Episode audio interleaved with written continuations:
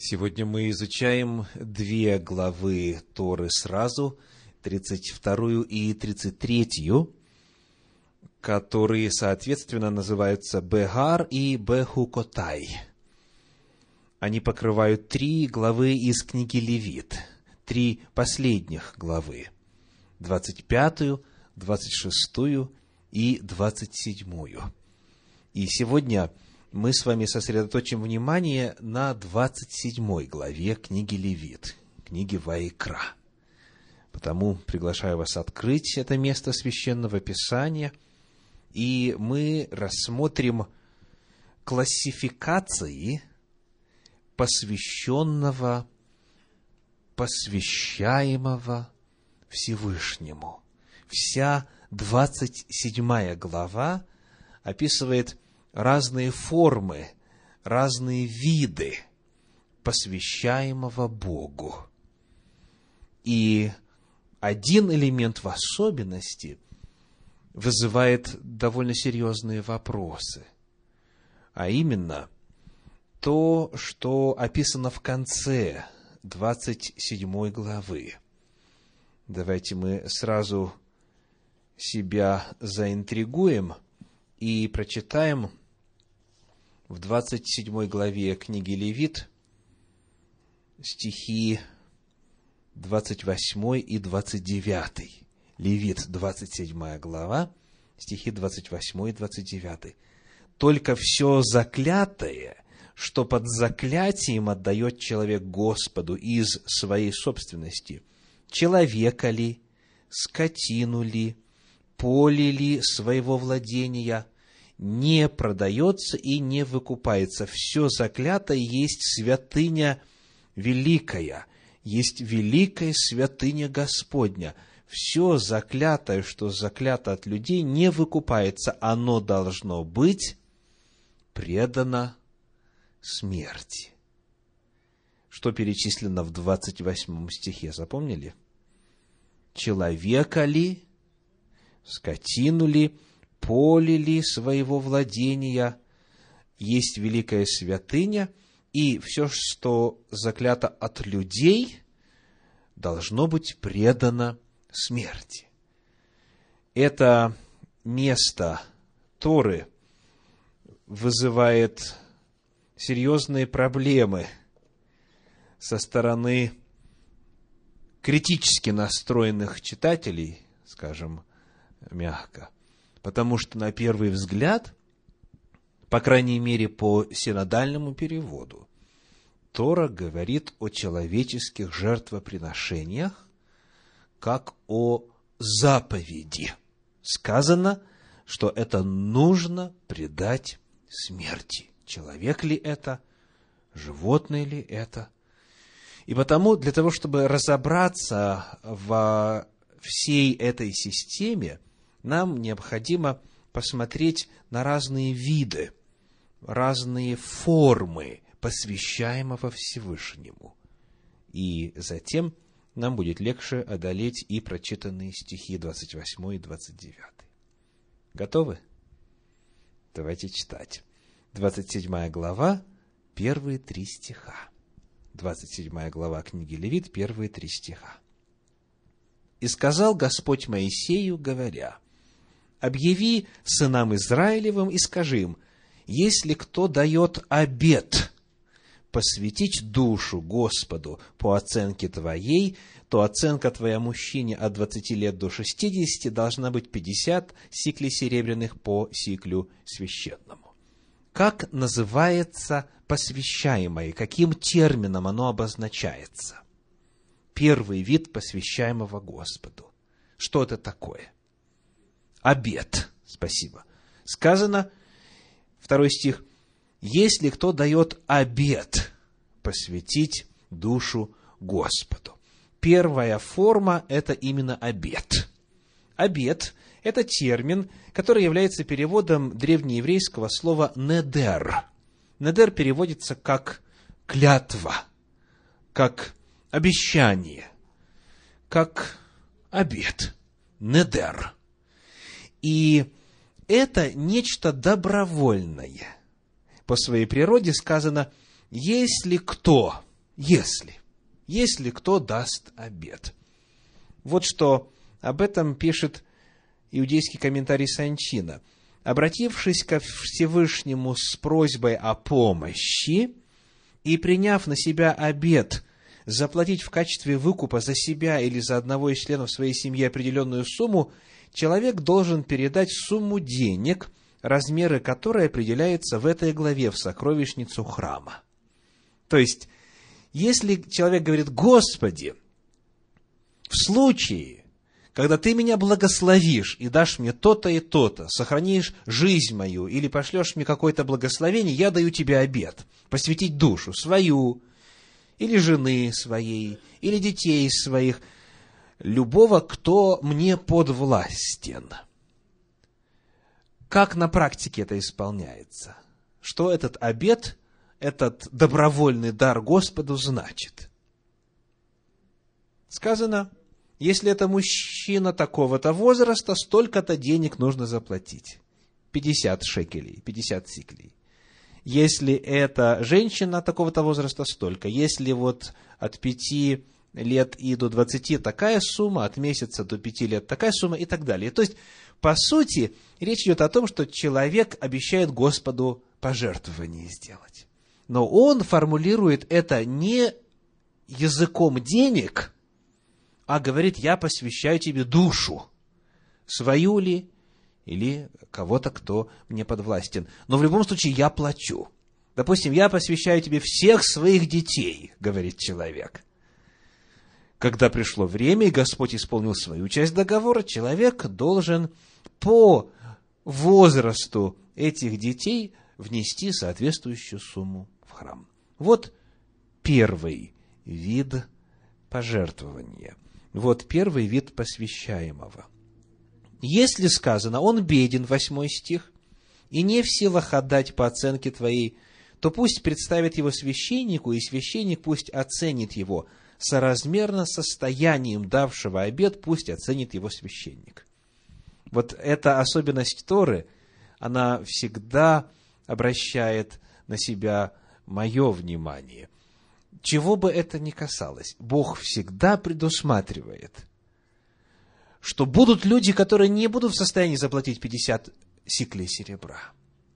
Они не смогут выполнить этот закон и исполнить свой обет по писанному, потому что просто нечего дать. Господь и таких людей никогда не лишал возможности ему служить. Чего бы это ни касалось, человек всегда мог выполнить свое обязательство меньшей суммой. В данном случае нужно просто соразмерно состоянием определить, сколько он должен заплатить. Итак, первый вид посвящаемого Богу – это, повторим, обед. Человека ли человек посвящает, или, читаем дальше стихи с 9 по 13, в 27 главе, если же то будет скот, который приносят в жертву Господу, то все, что дано Господу, должно быть свято. Если человек говорит, вот мою дойную корову посвящаю, все, она посвящена по обету. Сказано, даже если у тебя в стаде есть лучшая, и ты хотел бы больше и лучший обед Господу дать, э, нельзя. Именно вот ту в отношении, которое ты сказал. Если бы ты захотел, скажем, низшую по качеству э, определить Господу, тоже нельзя. То есть, если это животное, повторимся, которое приносит жертву Господу, то оно должно быть свято. Одиннадцатый стих. Если же то будет какая-нибудь скотина нечистая, которую не приносят жертву Господу, то должен представить скотину священнику, 12 стих, и священник оценит ее, хороша ли она или худа, и как оценит священник, так и должно быть. То есть, в данном случае речь идет о стоимости вновь. Как и в случае с людьми, которых в жертву не приносят – Э, нечистые животные, они посвящаются Господу в том смысле, что человек вносит эквивалентную сумму. Итак, как назывался первый вид? Обед. Идем дальше. Начиная с 14 стиха у нас появляется новый термин. Я приглашаю вас прочесть в 27 главе, главе книги Ваекра, стихи с 14 по 16. «Если кто посвящает дом свой в святыню Господу, то священник должен оценить его, хороший он или худ, и как оценит его священник, так и состоится. Далее 16 стих. «Если поле из своего владения посвятит кто Господу, то оценка твоя должна быть по мере посева» и так далее. Как звучит новый термин? Новый вид. Если кто посвящает в святыню. Вот два главных термина – посвящать и святыня. Это уже не недер, это нечто отличающееся по своей природе. В подлиннике используется глагол «кадаш», который означает «отделить» дословно. To set apart. Э, посвятить. Отделить для Господа.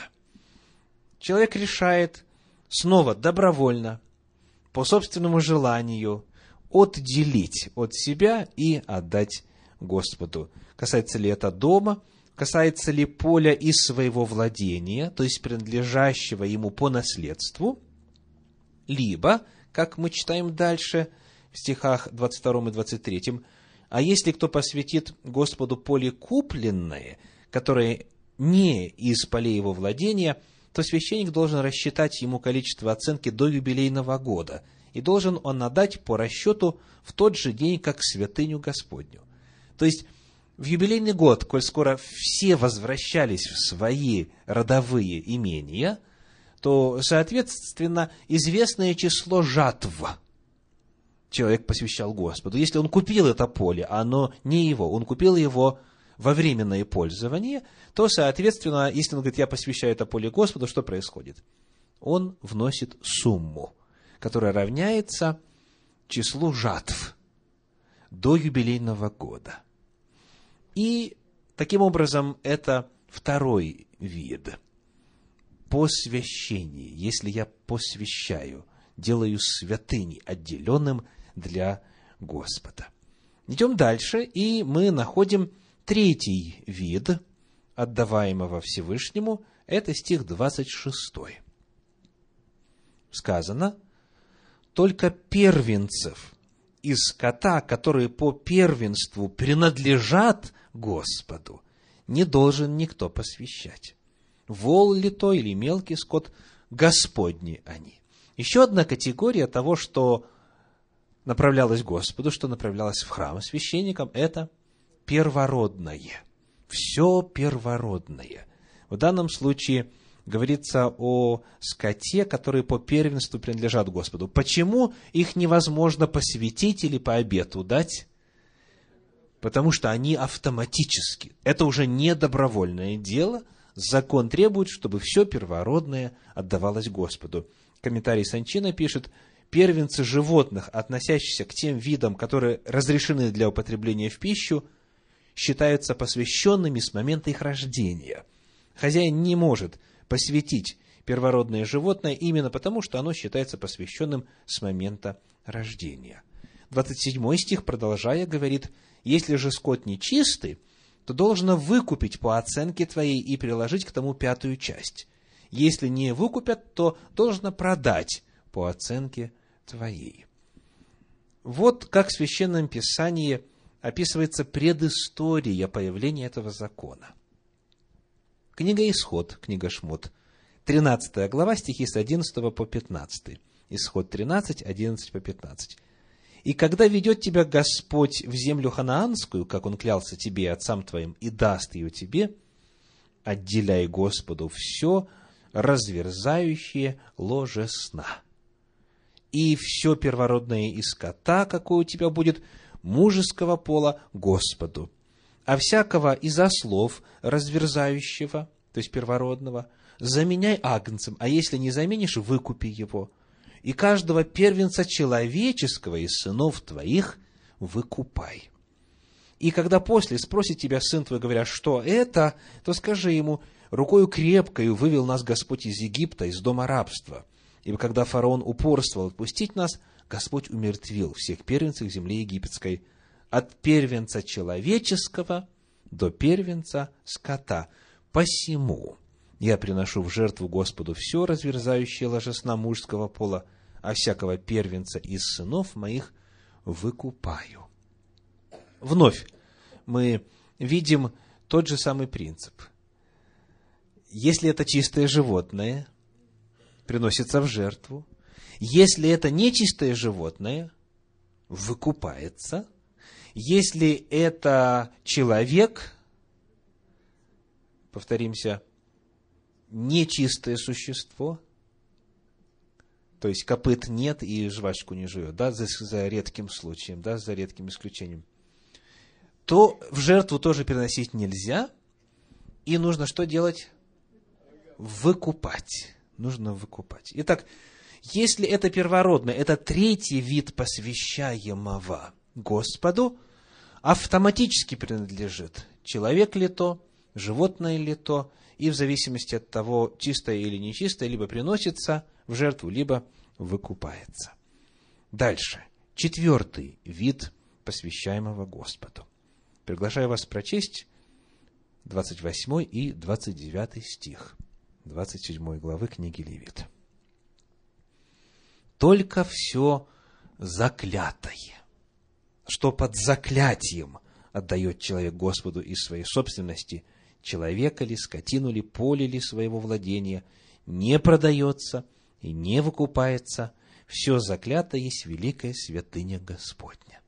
Все заклятое, что заклято от людей, не выкупается, оно должно быть предано смерти. Новый термин появляется – заклятое. Четвертый вид отдаваемого Господу. В подлиннике глагол харама в виде существительного – это херем. Херем. Вот что нужно знать касательно этого слова, глагол харам. В своих разных формах это слово встречается в подлиннике, то есть в целом в Танахе, 102 раза. Словарь Штейнберга дает ему следующее определение. Слушайтесь внимательно. Харам означает приостанавливать движение чего-либо, стягивать, смыкать, запирать, исключать из общего употребления, признавать неупотребительным, разорять, уничтожать, заставлять коснеть, глушить, приводить в оцепенение и сушить, посвящать, что под заклятием, уничтожать, истреблять, разорять, быть подвержену заклятию, быть под запретом, быть обречену на смерть. Вы видите, что очень широкий спектр значений. Харам – это глагол очень многозначный, равно как и отглагольное существительное херем. И потому, в зависимости от того, на кого и на что направлено действие глагола харам, значение будет меняться. Причина, по которой я старался рельефно выделить разницу между тем, что можно принести в жертву, а что нельзя, как раз-таки в том и заключается, что хотя термин используется один в отношении четвертого вида, посвящаемого Богу, херем, но в зависимости от объекта, на который этот глагол направлен, результат разный. То есть, давайте посмотрим что пишет на эту тему комментарий Санчина. Иврит говорит херем, буквально отсеченное, исключенное. И мы переведем теперь пример использования этого слова в Священном Писании. Книга Исход 22.20. Исход 22.20. Сказано – приносящий жертву богам, кроме одного Господа, да будет истреблен. Где здесь харам глагол? Истреблен. Да будет истреблен. В этом стихе слово харам переведено как истреблен. Интересные результаты сравнения этого предложения в разных переводах Библии на современный русский язык. В подстрочном комментарии перевода Торы под редакцией Кулакова сказано буквально, двоеточие, должен быть предан заклятию. Это дословное значение слова. То есть, прочитаем, приносящий жертву богам, кроме одного Господа, должен быть предан заклятию. В синодальном перевели «да будет истреблен». Перевод Гирша хорошо отражает как начальное действие, так и цель заклятия. Сказано, приносящий жертвы любым богам, кроме Бога, должен быть отделен для истребления. Отделен для истребления. То есть, заклятый, во-первых, отделен на нем метко, во-вторых, он движется к неотвратимому концу – истреблению. Вот в этом случае, когда речь идет о человеке, который приносит жертву иным богам, кроме Бога. Современный перевод российского библейского общества помогает читателю понять последствия заклятия, используя два слова для объяснения глагола харама. Цитирую. «Всякий, кто приносит жертвы богам, помимо Господа, должен быть предан заклятию и уничтожен». Харам переведен так. «Предан заклятию и уничтожен». Исследуемый глагол как раз и несет указанный смысл. Преданный заклятию обречен на уничтожение. В случае, если речь идет о человеке, о животном. А как этот глагол переводят, если речь идет о поле, о деньгах, об одежде, о каком-либо имуществе? Посвящен то есть отделен для Господа. Сказано «святыня великая». Я возвращусь к этому стиху. Еще раз прочитаю. 27 глава, 28 стих. «Все заклято есть великая святыня Господня». То есть, если мы знаем о многозначности глагола харама, в зависимости от того, что он описывает, на какой объект направлен, то тогда все значения становятся на свое место. Читаю из комментария Санчина. Это замечание Торы, то есть то, что написано в 29 стихе, что заклятый от людей должен быть предан смерти. Это замечание Торы не имеет отношения к законам посвящения. Оно относится к законам о смертной казни – упомянуть о том, что человек, осужденный на смерть, не может быть выкуплен, было необходимо здесь, чтобы никто не подумал, будто законы отмены обета и выкупа имущества, обещанного в храм, распространяются и на человека, приговоренного к смертной казни. То есть, во всей этой 27 главе прослеживается красной нитью вот этот вопрос.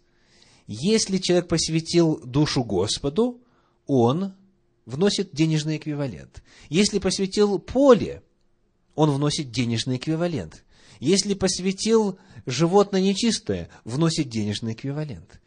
Если это херем, если это заклятое, можно внести денежный эквивалент в зависимости от ситуации. Потому может появиться мысль, что если человек херем, то есть обречен на уничтожение, вследствие, как мы читали сегодня, поклонения иным богам, например, то почему бы и за него тоже не внести за мужчину 50 сиклей, за женщину 30 и так далее, и так далее. Поскольку может появиться такой вопрос, то Господь в Торе здесь записывает, все заклятое от людей, оно уничтожено должно быть.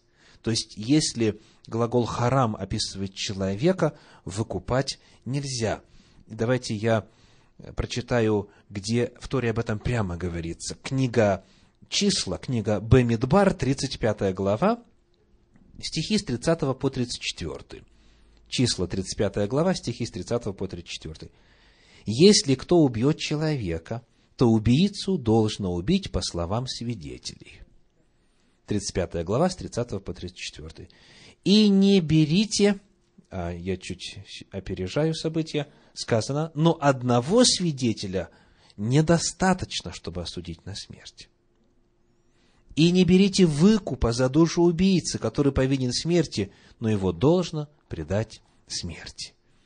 И не берите выкупа за убежавшего в город убежище, чтобы ему позволить жить в земле своей прежде смерти великого священника. Не оскверняйте земли, на которой вы будете жить, ибо кровь оскверняет землю, и земля не иначе очищается от пролитой на ней крови, как кровью пролившего ее.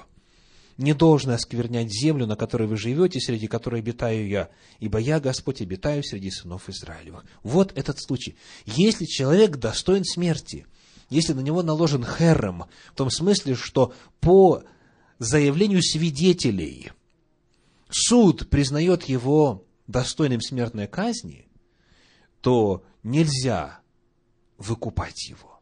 Вот о чем говорит конец 27 главы книги Левит. Если он достоин смерти, откупиться нельзя. Никакую взятку невозможно дать, никакую сумму денег нельзя внести, потому что справедливость должна восторжествовать. Вот о чем говорит Тора. И Раши на этот отрывочек, на 29 стих 27 главы книги Левит пишет, «Если человека ведут на казнь, а кто-либо говорит, обязуюсь дать по его оценке, то он ничего не сказал. То есть слово его не имеет силы. Он идет на смертную казнь. Такого не выкупают. У него нет ни стоимости, ни оценки. Итак, повторим, речь не идет о том, что человек может из числа своей семьи или своих рабов или кого-нибудь, над кем он властен, сказать, вот этого объявляю хером, и, значит, соответственно, приносим его в жертву Господу. То есть Господь говорит, это мне и на ум не приходило. Человеческие жертвы – это традиции язычества, против которой Господь постоянно выступал и называл это мерзостью.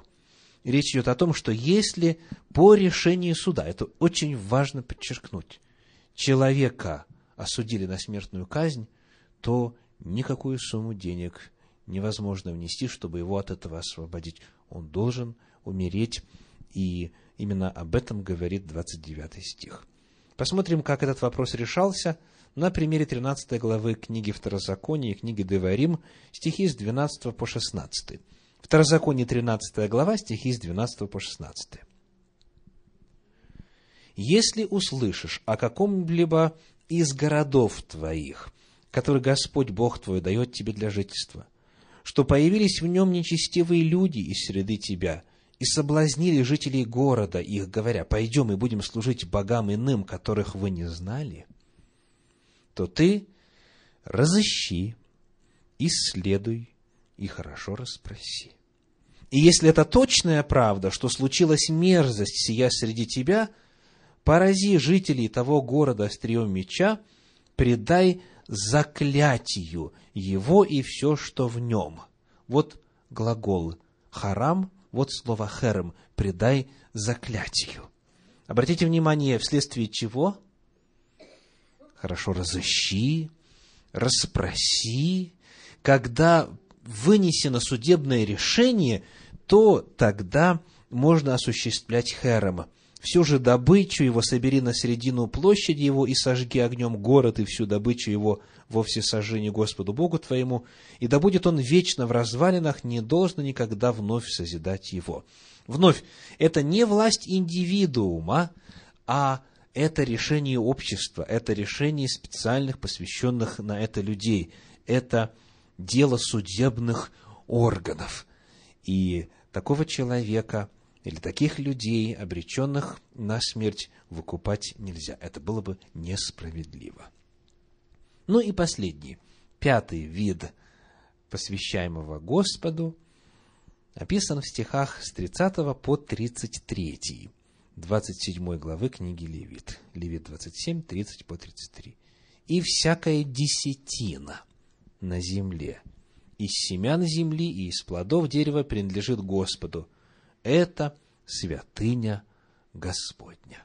И дальше говорится, десятина из крупного и мелкого скота и так далее. Пятый вид – это десятина. Она является по своей природе чем-то тоже автоматически Господу принадлежащим. Потому что она есть святыня Господня вне зависимости от того, в чем кошельке находится в моем ли, в вашем, или уже в казне храма, или в казне конгрегации, она Божья по определению. То есть, подобно подобно тому, как первородное Господу автоматически принадлежит, подобно тому, как Господь повелел вот первенцев сразу Господу отдавать, так и десятина. Это не вопрос выбора, это вопрос послушания. Господь говорит, десятина принадлежит мне, это святыня Господня. Давайте повторим пять видов посвящаемого Всевышнему по 27 главе книги Левит. Как назывался первый? Обед. Обед. Древнееврейское недер. Это нечто добровольное, что человек решает посвятить. Затем второе – это посвящение. Посвящение, кадаш, отделять. Дальше идет что? Первородное, оно автоматически Господу принадлежит. Затем заклятое, харам, херем. И, наконец, десятина, десятая часть Маасер, по-древнееврейски Маасер, это принадлежит Господу. Зная все это, мы сейчас с вами с легкостью расшифруем довольно спорный отрывочек из 11 главы книги Судей. Книга Судей, 11 глава, стихи 29 и 30 начинает историю так. 11 глава книги Судей, стихи 29 и 30. «И был на Ефае Дух Господень, и прошел он Галаад и Манасию, и прошел Массифу Галаадскую, и из Массифы Галаадской пошел к Аманитянам, и дал Иефай обед Господу, и сказал, «Если ты предашь Аманитян в руки мои», и я читаю дальше, 31 и ниже, то по возвращении моем с миром от аманитян, что выйдет из ворот дома моего навстречу мне, будет Господу, и вознесу сие на все сожжения. И пришел Иефай к аманитянам сразиться с ними, и предал их Господь в руки его, и поразил их, и так далее. 34 стих. «И пришел Иефай в Массифу в дом свой, и вот дочь его выходит навстречу ему с тимпанами и ликами. Она была у него только одна, и не было у него еще ни сына, ни дочери. Когда он увидел ее, разодрал одежду свою и сказал, «Ах, дочь моя, ты сразила меня, и ты в числе нарушителей покоя моего. Я отверз тебе уста мои пред Господом, и не могу отречься». Она сказала ему, «Отец мой, ты отверз уста твои пред Господом, и делай со мною то, что произнесли уста твои, когда Господь совершил через тебя отмщение врагам твоим аммонитянам и сказал отцу своему, «Сделай мне только вот что, отпусти меня на два месяца. Я пойду, взойду на горы и оплачу девство мое с подругами моими». Он сказал, «Пойди», и отпустил ее на два месяца. Она пошла с подругами своими и оплакивала девство свое в горах. По прошествии двух месяцев она возвратилась к отцу своему, и он совершил над нею обед свой, который дал, и она не познала мужа. И вошло в обычай у Израиля, что ежегодно дочери Израиля выходили оплакивать дочь Иефа и Галадитянина четыре дня в году.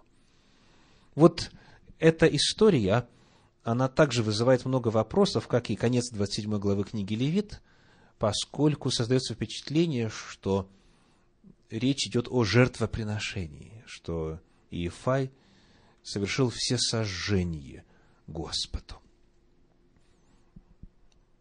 Давайте разбираться.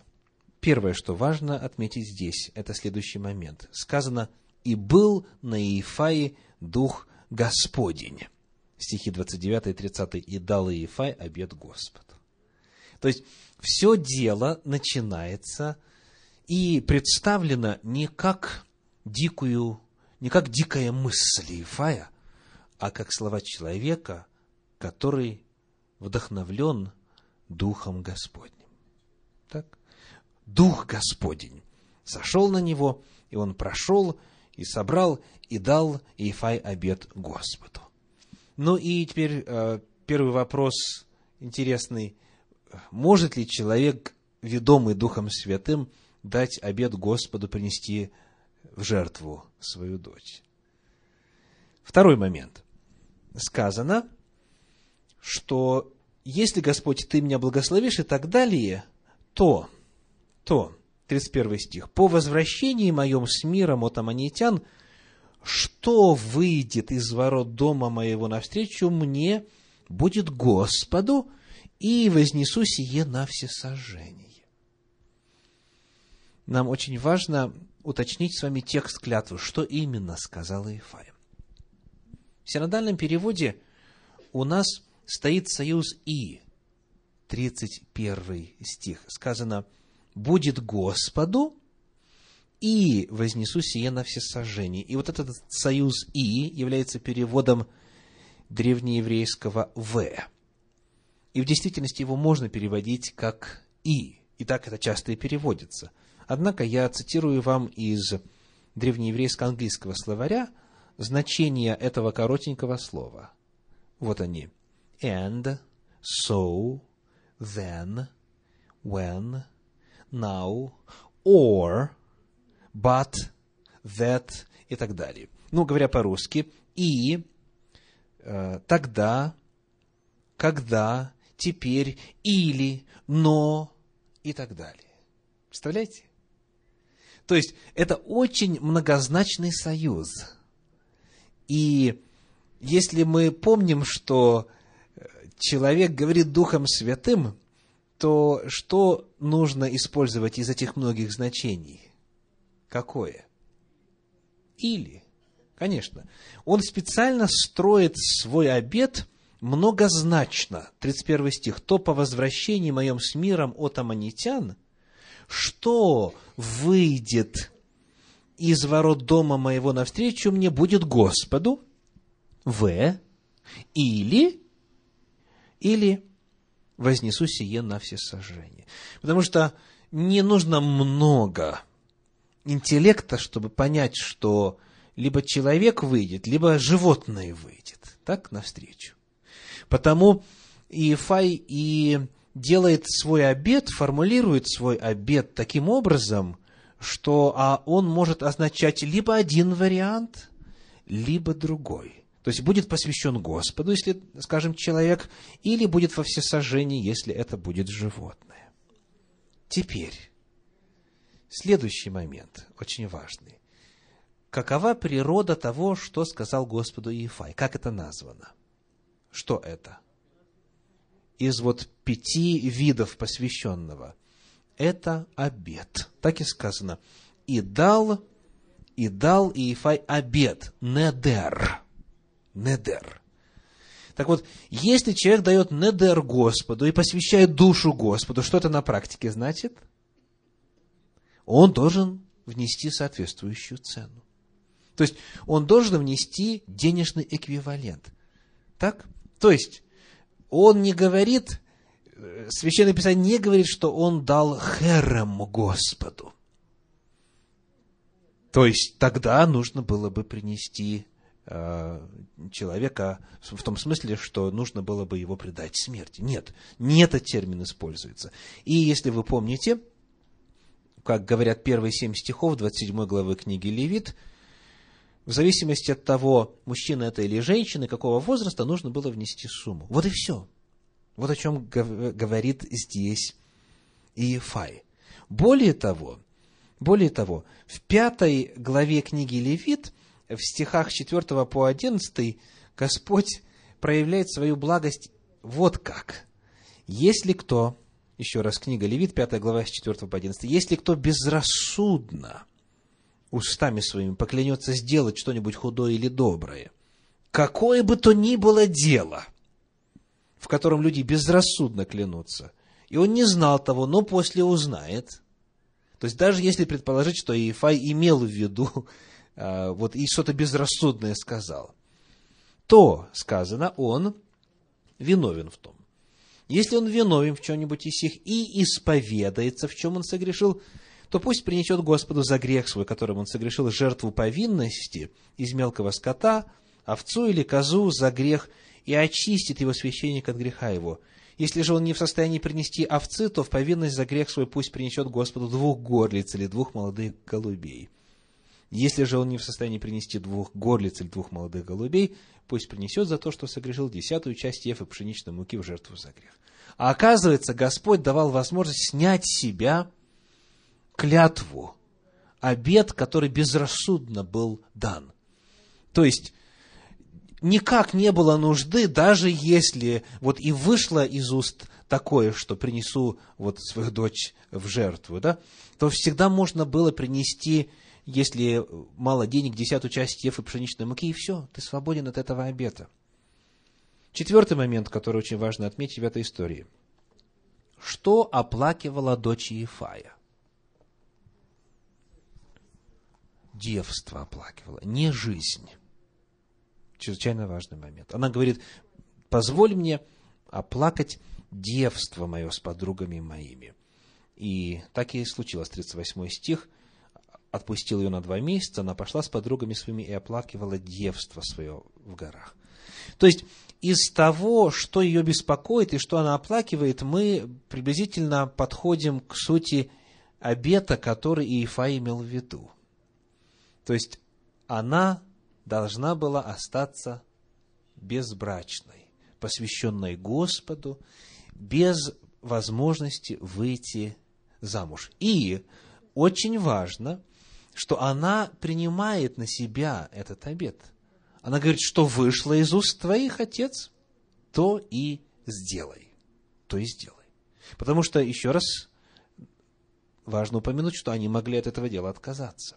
То есть она соглашается, она хочет Господу себя посвятить, и это и произошло. И еще один момент по поводу оплакивать. Пятый момент в этой истории – Стихи 37 и 38 говорят о том, что она планировала оплакивать девство свое, и пошла и оплакивала. Здесь используется глагол «бака», который так и означает оплакивать, вопить э, и так далее. А вот когда уже рассказывается о том, что дочери Израилевы по обычаю делали, в память о дочери Иефая, там другой глагол используется. В сороковом стихе сказано – что ежегодно дочери Израилевы ходили оплакивать дочь Ефая. Ну и, соответственно, вывод такой делать, что если оплакиваю, значит, э, умерла, потому что он во всесожжении ее принес. Здесь глагол другой, древнееврейский глагол «тана». И он означает следующее – «тана». Читаю из древнееврейско-английского recount, rehearse, дальше celebrate – Представляете? Праздновать. Вот как этот э, глагол переводится в книге Судей в 5 главе в 11 стихе. Судей 5, 11. «Среди голосов собирающихся стада при колодезях там да воспоют хвалу Господу». Вот как переведено Тана. «Там да воспоют хвалу Господу, хвалу вождям Израиля. Тогда выступил ко вратам народ Господень» и так далее. То есть, пятый момент – мы уточняем значение глагола в сороковом стихе и последний шестой итог всего. То есть, что произошло в результате? 39 стих. «По прошествии двух месяцев она возвратилась к отцу своему, и он совершил над ней обед свой, который дал, запятая, и она не познала мужа». То есть, вот суть обета. Итак, рассмотренный нами сегодня вопрос касательно разной природы и классификации посвящаемого Богу от людей позволяет в купе со всеми другими данными по 11 главе книги Судей прийти к выводу, что речь здесь идет о чем-то гораздо более понятном, разумном, святом, возвышенном, благословенном – чем а, подозрения в том, что Иефай принес свою дочь в жертву Господу. Сегодня и мы с вами тоже по желанию своему или по закону, по требованию можем посвящать Господу из того, чем Он нас обильно благословляет, а в этой стране в особенности – он достоин получать часть на свои нужды, на нужды дела Божьего, на проповедь Слова Его, на изучение Торы, в том числе и так далее. Потому я всегда еженедельно напоминаю о том, что сокровищница ждет пожертвований. И, и сегодня вы можете также по обету ли посвящая ли или как-то по-иному уделить Господу для Его целей, часть того, чем Он вас благословил. Аминь.